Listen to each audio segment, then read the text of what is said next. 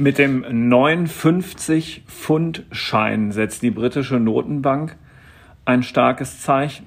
Sie erinnert an Wahnsinn und an den Fortschritt, der heute Erfolg von Misserfolg trennt. Darüber wollen wir heute reden, über den britischen ja, Informatiker Alan Turing. Ähm, ob diese Bezeichnung zutrifft oder nicht, lernen wir gleich im FAZ Digitech Podcast Herzlich willkommen, liebe Hörerinnen und Hörer. Herzlich willkommen auch Alexander Armbruster, der sich in das Thema Alan Turing intensiv eingearbeitet hat in den letzten Tagen und Wochen, weil nämlich die britische Notenbank einen neuen 50-Pfund-Schein vorgestellt hat, auf dem ein Zitat zu lesen ist. Dies steht dort, ist nur ein Vorgeschmack auf das, was kommen wird und nur der Schatten dessen, was sein wird. Das ist ein Zitat des Ausnahmemathematikers Alan Turing, der es im Jahr 1949 gegenüber Journalisten ausgesprochen hat und er dachte an eine neue Epoche, in der Computer rasant relevanter werden. Lieber Alex, stell uns den Alan Turing doch noch mal ein bisschen ausführlicher vor. Warum sollte man gerade auch als Deutscher diesen Namen kennen? Ja, hallo Carsten, hallo liebe Hörerinnen und Hörer.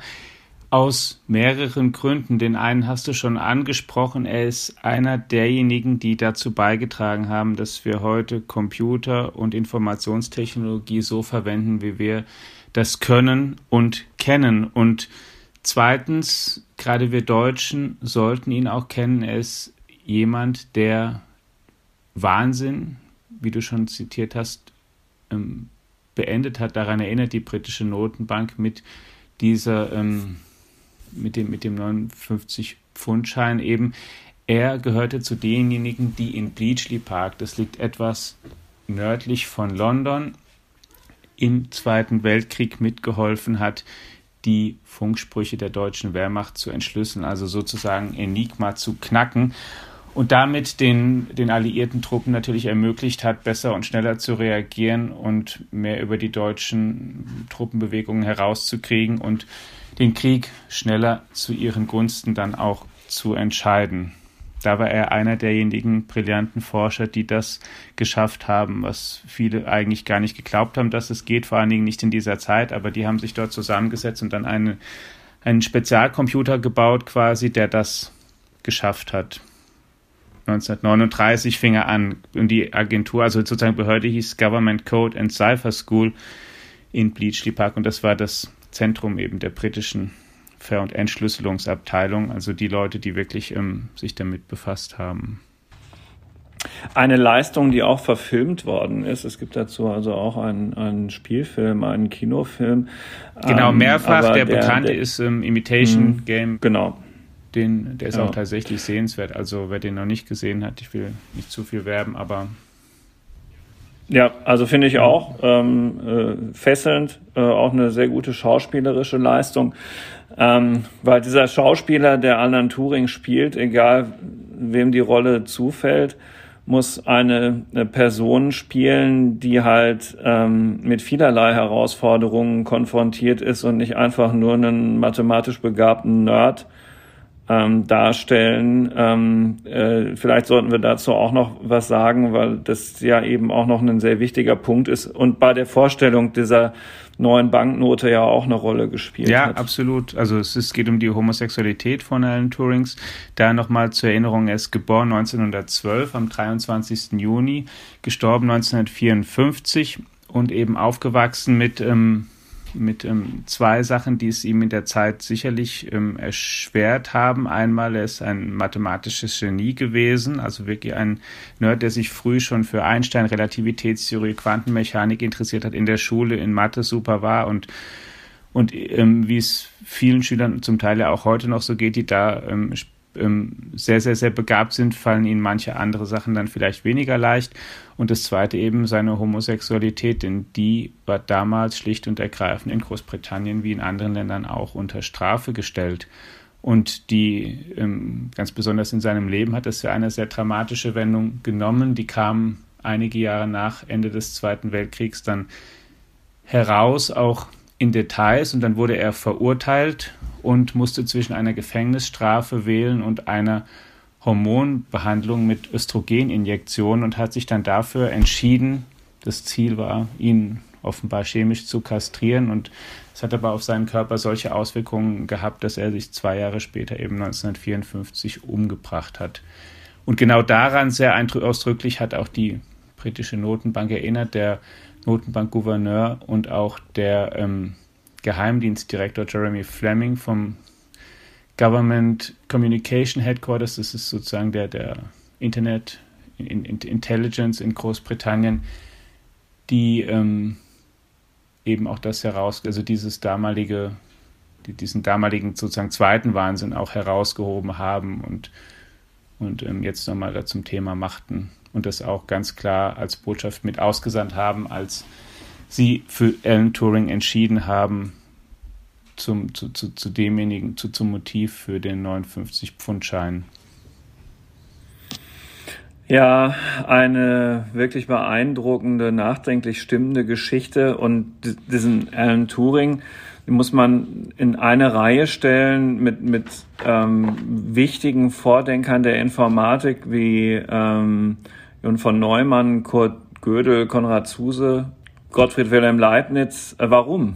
Ja, also es ist, ähm, es fällt sozusagen, wenn man Leibniz mal rausnimmt, der ja wirklich ähm, zwei Jahrhunderte früher war, sind die anderen, die du genannt hast, John von Neumann, Kurt Gödel ähm, und es gibt, es gibt andere, Claude Chen, Konrad Zuse, leben in einer Zeit, in der sich quasi, quasi unser Computerzeitalter wirklich herausbildet. Vor dieser Zeit war Computer die Bezeichnung im Prinzip tatsächlich für, also auch für Rechnen, das Wort gab es schon, aber für Menschen, für Menschen, die einfach gut rechnen konnten, mit ähm, zum Beispiel auch ähm, Stift und Papier oder mit, es gab auch schon bestimmte Rechenmaschinen, aber es gab keinen Universalcomputer, wie wir ihn kennen. Und diese ganzen Leute haben dazu beigetragen, durch Fortentwicklung der Mathematik, der Logik, Einführung von, von neuen ähm, ähm, ja, Elektronik, Halbleiter, Elektronik und und ähm, neuen Kommunikationstechnologien oder Ideen, dass man wirklich dann Computer anfangen konnte zu bauen, die multifunktional einsetzbar waren. Und jetzt hat natürlich jedes Land ein bisschen den Hang dazu, manchmal die in Anführungszeichen eigenen Leute da natürlich besonders herauszustellen und dann gerät es auch manchmal so, dass man dann sagt, es gibt irgendwie dann den einen, der das alles erschaffen hat und so, so ist es nicht. Weder Konrad Zuse hat alleine die Informatik gegründet, noch Alan Turing, noch John von Neumann. Es waren eine Reihe von Leuten, die es zum Teil auch unabhängig voneinander eben eben ähm, vollbracht haben und zum Teil auch gar nichts voneinander wussten. Xuse hier in Deutschland, der so eine Art Einzelkämpfer war, von den anderen nichts wussten und die anderen dann in den Vereinigten Staaten und in Großbritannien, die sich überwiegend aber auch kannten. Also Turing war zum Beispiel mehrfach in in den USA, da am Institute for Advanced Studies bei John von Neumann. Und von Neumann war auch während des Zweiten Weltkriegs in Großbritannien. Man weiß historisch nicht so genau dann über die Zusammenarbeiter der beiden, aber sie sind dort nicht, natürlich nicht zum Urlaub ähm, hingefahren, sondern in geheimer Mission jeweils. Also die kannten sich, die kannten auch ihre Arbeiten und da ist, sind manche dann besonders ähm, hervorzuheben und dann ist bei Turing zum Beispiel ein Aufsatz und da kann man aus dem Jahr 1936. Genau. Und ich lese es mal vor, weil es ist eine lustige Mischung aus Englisch und ja. Deutsch. on, also der Aufsatz ähm, hieß On Computable Numbers with an Application to the Entscheidungsproblem. Ja, genau. So, und das ist sozusagen der, der wirklich ähm, da sehr, sehr weitsichtig und sehr, sehr grundlegend war in einem gewissen Sinne. Und jetzt komme ich auf ähm, auf ein Stück weit auf die Mathematik, wie sie sich damals entwickelt hat und auch eine Inspiration von Turing, denn es gab ein, einen, eine Strömung in der Mathematik, besonders verkörpert durch David Hilbert, das Name, den hatten wir bisher noch nicht, ein Mathematiker, die versucht hat, um diese Zeit ähm, die Mathematik neu ganzheitlich so ein bisschen herzuleiten oder als, als etwas ähm, zu sehen, womit man sich so ziemlich alles erschließen kann. Es gab Leute, die haben gesagt, das geht nicht und Hilbert hat gesagt, wir können das alles, wir können praktisch aus einer am Ende können wir es schaffen, aus einer Reihe von Annahmen und Regeln, also einer Reihe von Axiomen, einer Reihe von, von Regeln, mit denen man ähm, mit ihnen logisch umgeht, nahezu die ganze Mathematik herzuleiten. Und er hat ein paar Sätze dann formuliert, Fragen, und zwar drei Leitfragen 1928, mit deren Hilfe dann sich entscheiden lassen sollte, ob es sozusagen ein mathematisches Universum durch eine endliche Menge von Regeln definieren lässt. Und die erste Frage heißt, ist die Mathematik widerspruchsfrei in dem Sinne, dass nicht gleichzeitig eine Behauptung und ihr Gegenteil bewiesen werden kann? Dann die zweite, ist sie vollständig in dem Sinne, dass jede Behauptung entweder bewiesen oder widerlegt werden kann? Und dann, und jetzt kommen wir zu dem Papier, gibt es ein Entscheidungsverfahren, das für eine Aussage in der gegebenen Sprache stets entweder einen endlichen Beweis dieser Aussage oder eine Widerlegung liefert. Klammer auf, aber nie beides zugleich. Klammer zu. Klingt ein bisschen ähm, abgehoben und ähm, gestelzt natürlich, so wie ähm, es versucht, wie, es häufiger der Fall ist, wenn mathematisch dann exakt formuliert wird. Aber dieses Entscheidungsverfahren Problem, also dieses dritte, ob es das gibt, ob, ob man das feststellen kann bei einer Aussage, ob man dann ein, wirklich ein Verfahren hat, um zu beweisen, dass ähm, das eben so ist oder dass es nicht so ist. Dieses Problem hat Turing und andere fasziniert und sehr geprägt und wirklich auch und gefesselt. Damit haben sie sich befasst. Und dann haben zwei Leute eine Lösung präsentiert. Und dann kam übrigens erstmal, bevor sie die präsentiert haben, Kurt Gödel wie so ein Partypuper da rein, der nämlich schon mal gesagt hat, dass die ganze Hilbert-Grund-Idee wahrscheinlich so nicht funktioniert. Das war sehr ernüchternd für die Community. Mit dem werden wir uns aber in einer anderen Folge auch mal befassen dann. Und dann aber dieses dritte, dieses Entscheidungsproblem war eins, was ähm, dann speziell noch ungelöst blieb und was eben Turing fesselte und einen anderen Mathematiker, Alonso Church, der daran auch gearbeitet hat. Und dann haben sie beide ähm, wenig zeitversetzt voneinander eigene Lösungen und zwar verschiedene präsentiert. Und Turings Lösung, dass dieses Entscheidungsproblem nicht, nicht so ist, wie Hilbert dachte, das hat er in diesem Aufsatz verwirklicht. Okay. Und dabei en passant einen, oder nicht en passant, sondern eine, dabei tatsächlich dann eine abstrakte Maschine vorgestellt, Nämlich die Grundlage eines durch Software gesteuerten Genau, eine, ja, genau, eine, was wir heute dann Turing-Maschine, mhm. witzigerweise hat Church, die dann in, einem, in einer Besprechung dieses Papiers Turing-Maschine ähm, genannt und damit diesen Begriff zum ersten Mal eingeführt. Turing selbst hatte den damals gar nicht, ähm, in, in, in Demut natürlich gar nicht verwendet. Aber es geht schlicht und einfach darum, dass man ähm, zeigt, dass eine Maschine einfach nicht sehr spezialisiert auf eine einzige Berechnung sein muss, sondern dass sie nahezu ähm, jede Berechnung durchführen kann. Und zwar hängt es einfach davon ab, von den Regeln, die man ihr gibt und quasi von den, von den ähm, Daten oder dem Speicher, mit dem man sie füttert. Und das ist im Grunde ein, eine, eine quasi bahnbrechende Erkenntnis auch damals für die Mathematik gewesen. Hat nicht jeder sofort gleich durchschaut, wie weitreichend das war, aber Leute wie John von Neumann zum Beispiel haben das. Die haben dann auch ihren Leuten am Institute for Advanced Studies dann sehr schnell empfohlen, das alles, das, die, diese Veröffentlichung mal sich durchzulesen. Die war nämlich erstmal gar nicht so verbreitet, wie sie dann später wurde und berühmt. Aber dann hat sich das, ähm, dieses Konzept verbreitet und man hat verstanden, was Information ist neu und was Speichern und Berechnung, wie ähnlich das einander ist. Und da war ein Grundstein sozusagen mitgelegt auf dem Weg zu Computern, wie wir sie heute kennen. Denn das ist eben eine zentrale Eigenschaft. Wir haben heute Rechner, die können einfach ähm, ganz, ganz, ganz viele verschiedene Sachen. Ich kann auf meinem Computer Rechenaufgaben rechnen, ich kann Computerspiele spielen, Texte schreiben, ich kann jetzt gerade mit dir podcasten darüber. Ich, es gibt eigentlich einfach unglaublich viele ähm, Dinge, die der Computer verarbeiten kann und zwar ein und derselbe Computer. Ich brauche nicht verschiedene Maschinen, sondern es kann einfach derselbe und es hängt jeweils davon ab, welche Instruktionen er bekommt von mir und welche Daten und dann kann er damit was machen.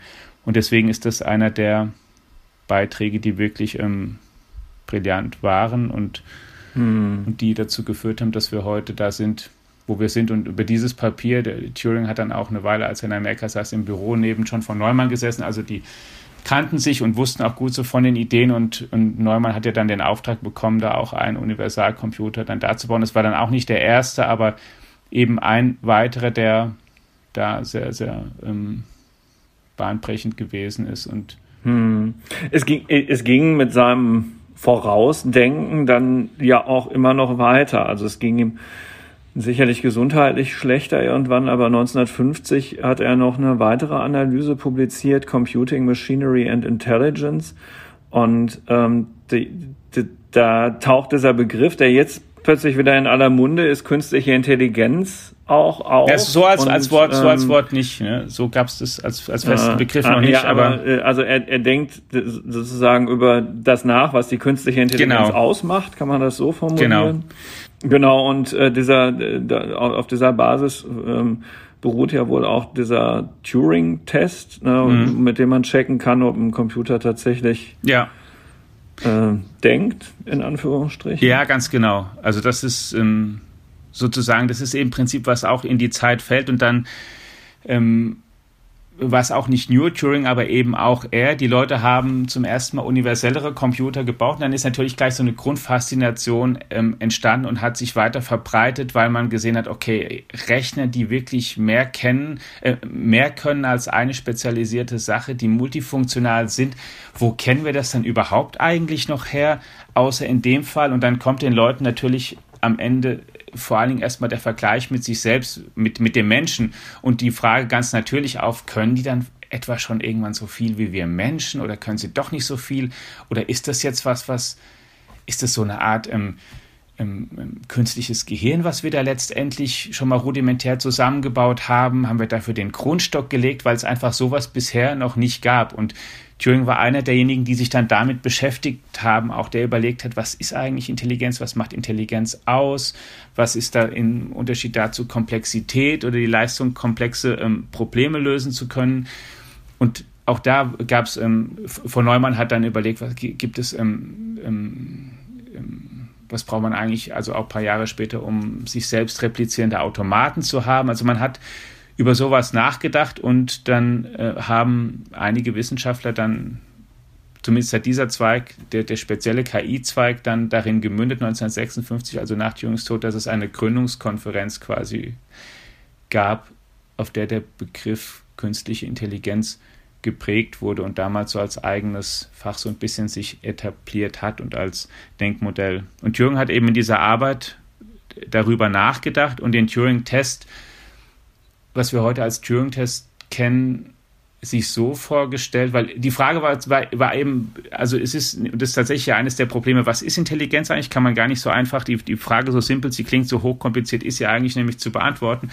Und Turing hat sich das dann erstmal so vorgestellt, naja, wenn ich jetzt ich hier in einem Raum sitze und du sitzt in einem anderen Raum und ein Computer ist in einem dritten Raum und ich, ähm, und ich ähm, schreibe mir sozusagen nur hier mit meiner Tastatur chatte ich mit dir und mit dem anderen Computer und wenn ich am Ende aus den beiden Konversationen gar nicht mehr mir sicher bin, wo ich jetzt mit dem Menschen und wo ich mit dem Computer spreche, dann hat der Computer in dem Fall den Zustand quasi, dann ist sozusagen künstliche Intelligenz erreicht.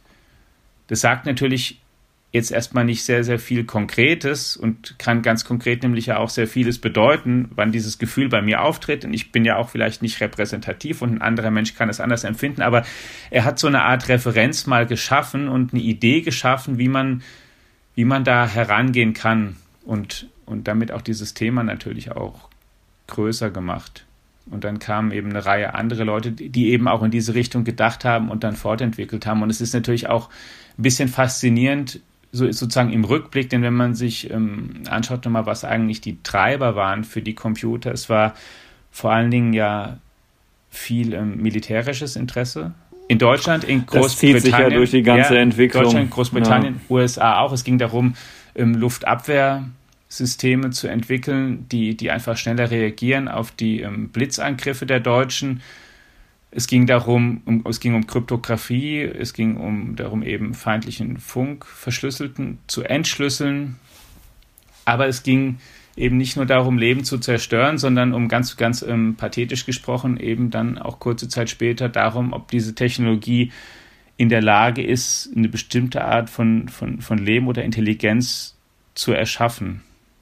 Also zur, zur gleichen Zeit. Und da auch ziemlich einprägsam fand ich es, und da kommen wir zu einer, zu einer ähm, zeitlichen, zu einem ähm, zeitlichen Überlappen, was natürlich sicherlich kein Zufall ist.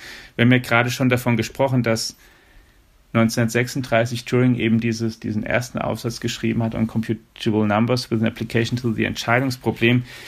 Im Jahr 1937, also ein Jahr später, hat ein damals 27 Jahre alter Maschinenbauingenieur der beim Flugzeughersteller Henschel in Berlin arbeitete, ein namens Konrad Zuse, einen Eintrag in sein Tagebuch geschrieben. Und zwar stand dann da drin, dass er sich schon seit einem Jahr mit dem Konzept eines mechanischen Gehirns beschäftige. Und also auch eine bewusste ähm, Analogie, ich ähm, versuche, ein Computer ist, am Ende versuchen wir so eine Art Gehirn irgendwie damit nachzubauen. Und Zuse ist unabhängig von Turing, also da weiß man, dass die voneinander so nichts wussten und in dem, was sie gemacht haben, sozusagen auf denselben Trichter mehr oder weniger gekommen. Also es war auch, es fiel einfach auch in die Zeit, dass man sich damit beschäftigt hat und dass man daran an verschiedenen Fronten wortwörtlich gearbeitet hat. Er ist dann ja selbst 1954, du hast es schon gesagt, ähm, ähm, gestorben ähm, äh, und hat dann letztlich nicht viel mehr mitbekommen von dem, was sich aus allem entwickelt hat, weil der technische Fortschritt angetrieben auch durch diese ganzen Entwicklungsbudgets aus dem militärischen Bereich, die ja auch das Silicon Valley letztlich ähm, mit begründet haben, ähm, hat, hat danach ja erst ähm, Jahrzehnte später dieses atemberaubende Tempo angenommen, aber ähm, also äh, das, das ist das eine und das andere, das ist wirklich unglaublich bei diesen Genies. Äh, das ganze Thema DNA und Erbinformationen hat ihn auch interessiert. Ja. Und gerade wenn man sich überlegt, was jetzt in der Gentechnik alles passiert, bis hin zu diesen mRNA-Impfstoffen, die möglicherweise jetzt die Menschheit vor der Corona-Pandemie retten, dann, dann ist es, ja, also mein menschliches Gehirn kann es nicht richtig fassen, was bei denen alles so vorgeht und wie, wie weitsichtig die letztlich waren. Ja, finde ich auch eben im Nachhinein dann faszinierend. Und deswegen ist natürlich auch dieses Anfangszitat, was du gebracht hast von ihm, es ist erst, ähm, was wir heute sehen, ist nur ein Schatten dessen, was, was kommen wird, mhm. ähm, ist, ist ähm, es passt damit dann zusammen. Warum gerade ähm, Genetik, Evolution, die fasziniert hat. Auch da war Thüringen nicht der Einzige. Auch da war übrigens auch die Zeit. Dann war danach 1954 kam ähm, 1953. Und jetzt hast du das bitte, gucken Sie selbst nach, ob es 3 oder 54 war.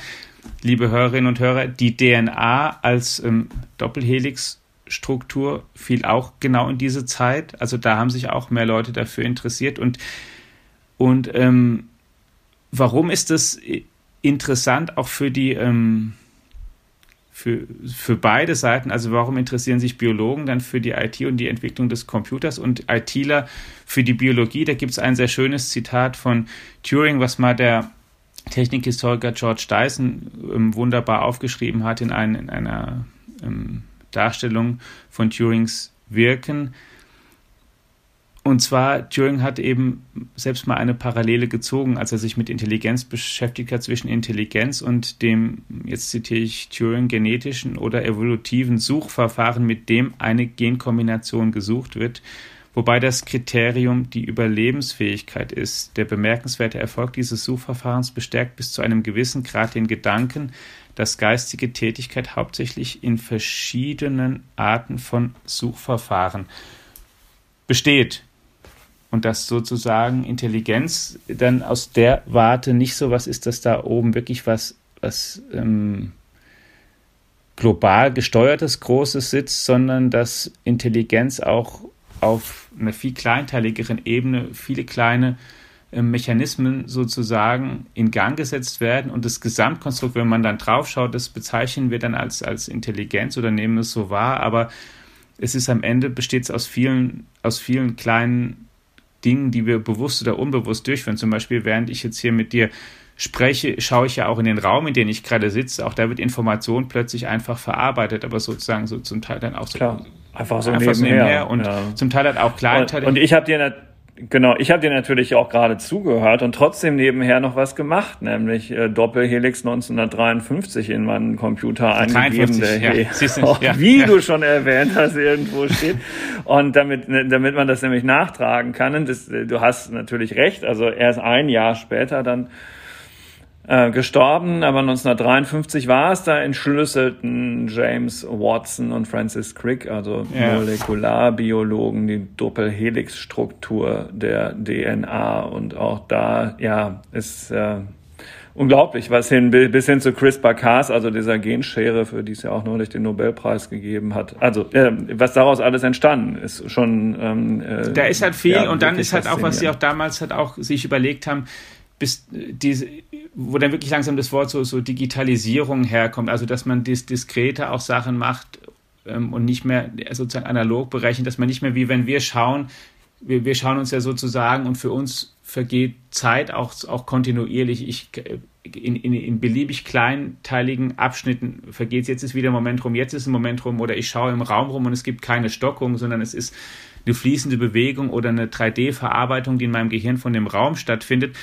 Und was man da dann plötzlich dann auch gemerkt hat und was dann über die Jahre kam, ist, dass man sieht, aha, die Natur macht ja auch was Digitales. Ähm, ähm, digital kodiert ist DNA. Sozusagen die, die benutzt, die Natur selbst verwendet digitale Kodierung, um, um ähm, Erbinformationen zu speichern, zu replizieren. Ähm, wie soll ich sagen, zum Teil Fehler zu korrigieren oder sich anzupassen über die Zeit, Instruktionen von einer Generation auf die nächste weiterzugeben. Das wissen wir ja aus, den, aus diesen Nukleotiden. Also da gibt es bestimmte Kombinationen und die werden, ähm, die führen zu bestimmten Eigenschaften. So sind unsere Gene aufgebaut. Das ist dann sozusagen da digital gespeichert und gleichzeitig funktioniert unser Gehirn eben als, als analoger Computer mit unserem Nervensystem, wenn wir jetzt eben, wenn ich mich hier so im Raum bewege, ne? ich mache mit meinem Fuß oder wenn wir laufen, keine abgehackten Bewegungen, sondern ich versuche mich ähm, ziemlich kontinuierlich an meinen Untergrund, an alles anzupassen.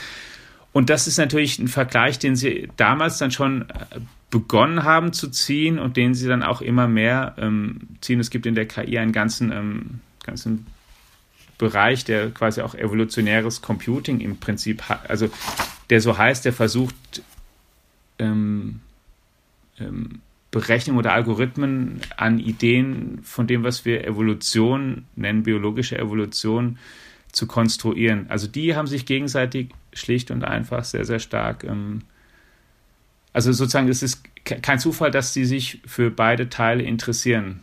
Und das, wie gesagt, auch nochmal zur Betonung, auch auf Intelligenz, wenn wir über Evolution reden und denken, fragen wir uns ja auch, wann ist denn eigentlich aus so einer Amöbe mal ein Mensch geworden oder wie kam es denn, dass irgendwann mal ähm, was ziemlich nach unserem Begriff Dummes plötzlich doch so was Intelligentes wie ein menschliches Gehirn eben hervorgebracht hat? Und geht es am Computer auch? Ist das, was wir hier machen, wir, die jetzt hier neue ähm, Tore aufgestoßen haben in der Informatik, da eben Ende der 40er, Anfang der 50er Jahre, ist das was, wo wir eigentlich auch dran sind? Und dann gibt es natürlich ähm, auch da schon gab es gewisse Hypewellen, also die, der Glaube, dass dann die Sachen viel schneller passieren, als in, sie in der Wirklichkeit sich realisieren, war auch damals schon groß. Auch diese ähm, in, in Dartmouth, diese Gründungskonferenz für KI, von der ich schon sprach, 1956, da haben davor die Leute, die die organisiert haben, auch gesagt ähm, und auch in ihren Antrag, wenn ich es richtig weiß, so reingeschrieben, zur Finanzierung, also wir müssen uns, wir als kluge Leute, wir müssen uns mal einen Sommer hinsetzen und dann ist das Thema im Prinzip mal geklärt, wie das funktioniert mit der KI. Und ganz so schnell, wie wir wissen, ging es ja dann doch nicht. Wohl wahr. Schließen möchte ich auch noch mal wieder mit einem Turing-Zitat. Ähm, das, äh, wo ich dich bitten würde, das ein bisschen auf die Diskussion über Veränderungen ähm, und ähm, die gesellschaftliche Akzeptanz, Veränderungen anzunehmen, auszuweiten. Und das Zitat geht so, der Unwille, sich die Möglichkeit einzugestehen, dass es für die Menschheit Rivalen im Bereich der Intelligenz geben könnte, ist unter intellektuellen Personen ebenso weit verbreitet wie unter Ungebildeten. Sie haben mehr zu verlieren. Ja, finde ich ein super, super Zitat von Alan Turing. Ja. Ähm, und äh, natürlich Zeit seines Lebens hat er es gesagt, aber ähm, würde ich eins zu eins auch heute unterschreiben, wenn es darum geht, wie die ähm, Diskussion zum Teil über KI abläuft. Mich selbst nerven ähm, im Prinzip, ich finde zwei Sachen sehr, sehr merkwürdig, zum Teil auch bis unerträglich. Also einmal gibt es eine sehr zum Teil groteske Diskussion über irgendwas wie Superintelligenz und die Frage, ob wir uns jetzt damit sehr befassen müssten und auch manche absurde Prognose, als wären wir da auch nur irgendwie ansatzweise in den nächsten Jahren dran. Das ist, ähm, also soweit ich weiß, kompletter Unsinn. Wir werden kein, in fünf Jahren kein, kein Computer, kein, kein, kein, kein Rechner haben, der wirklich in der ganzen Breite mit unserem Gehirn vergleichbar ist. Und wir werden es auch sicher nicht in 20 oder 30 Jahren haben. Also schätze ich. Und dann wird man sehen, wie weit man damit was ist. Das Zweite aber, und das ähm, finde ich ähm, zum Teil dann noch fast noch nerviger, ist, ist der teilweise wirklich zwanghafte Versuch, alles, was heute Berechnung ist oder, oder, oder Leistung von Computern, dann doch als nicht intelligent und nur in Anführungszeichen als Rechnen hinzustellen. Und das ist ähm, das, worauf er sich dann ja auch mehr in dem Zitat bezieht. Es hat angefangen damit, als ähm, Computer angefangen haben, besser Schach zu spielen als Menschen. Davor war Schach sowas ähm, der Zeitpunkt war bei mir schon vor langer Zeit erreicht. Ja, der, der, der, der war, der, ich meine, der, der, davor war, ja, nur bei, aber davor war Schach so ein, galt als irgendwie so als, als, als intelligentes Spiel, als und so, ja, so weiter. Ist es? Ist es auch, ist aber es danach, ja, danach halt sozusagen der Computer, die haben dann gewonnen und dann hat man gesagt, nach Schach ist ja eigentlich nur Rechnen. Es ist ja eigentlich, ach, das Spielbrett ist ja sichtbar, die Spielzüge sind bekannt, hm. die Spielregeln. Mit Intelligenz hat es ja eigentlich nichts zu tun. Dann kam Go. Go ist natürlich um ein Vielfaches an, ähm, an, an Berechnung umfangreicher, wenn es um die Zahl der Möglichkeiten geht und so. Dann haben die Computer das gewonnen und dann kam auch völlig zwanghaft, naja, es ist ja eigentlich auch nicht so richtig Intelligenz, es ist halt vor allen Dingen so Rechnen und Dings. Und in der Warte ist Intelligenz irgendwie per Definition immer genau das, was ein Computer zum jeweiligen Zeitpunkt noch nicht kann. Und das ist auch albern, denn natürlich ist es eine Art von Intelligenz, die die können, zumindest das, was wir darunter fassen. Und heute, wir versuchen uns manchmal dann reinzuretten in, naja, aber so wie wir sind sie nicht, weil die sind ja nicht so kreativ und Intuition haben wir ja auch und unser Bauchgefühl und unser und unser Allgemeinwissen, unser so, unser in Anführungszeichen gesunder Menschenverstand, was auch immer das ist oder sein mag, darauf reduzieren wir oder stellen dann sehr stark ab, nur um, um irgendwie zu demonstrieren, zum Teil, dass, dass das, was Computer oder KI, dass es über, ganz wenig nur mit Intelligenz zu tun hat. Und so ist es halt, glaube ich, auch nicht. Die Motivation ist natürlich, oder warum es vielleicht auch, auch ist natürlich auch schon irgendwie, vielleicht auch klar, vielleicht ist eine gewisse Angst dahinter. Leute machen was, benutzen dafür ihren Kopf vor allem. Jetzt gibt es Computer, die das dann auch können. Dann bestehen natürlich und auch natürlich auch zu Recht Ängste, ob die eigenen Fähigkeiten dann da noch so gebraucht werden oder ob sie auch zum Teil von Computern dann über die Zeit ersetzt werden. Das, was wir mit der Muskelkraft ja eben auch erlebt haben.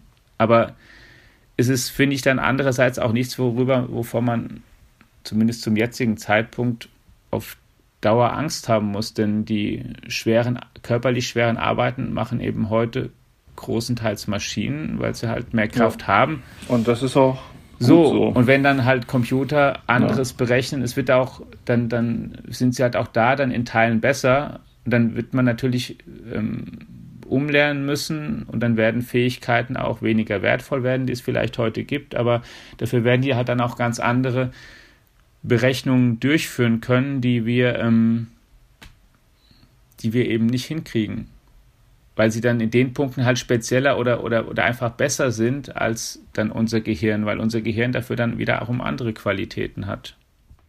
Empathie zum Beispiel. Also überall dort, wo der Mensch wirklich Mensch ist, werden wir langfristig unsere Vorteile behalten. Und das sind ja auch ganz schöne Aussichten vielleicht auf das, auf den Vorgeschmack, auf das, was kommen wird. Nur ein Schatten dessen, ähm, das sein wird, ein spannender ähm, Mann, der Ausnahmemathematiker Alan Turing, an den du, lieber Alex, erinnert hast in diesem Podcast. Vielen Dank dafür. Vielen Dank Ihnen, liebe Zuhörerinnen und Zuhörer, für Ihr dauerhaftes Interesse an dem, was wir tun. In der kommenden Woche haben wir den Siemens Vorstandsvorsitzenden Roland Busch im Digitech Podcast. Auch darauf freuen wir uns schon jetzt. Ähm, bis dahin eine gute Zeit. Alles weitere in der Digitech App in Ihrem App Store zum freien Download. Bis bald. Tschüss Alex. Tschüss liebe Hörerinnen und Hörer. Ciao.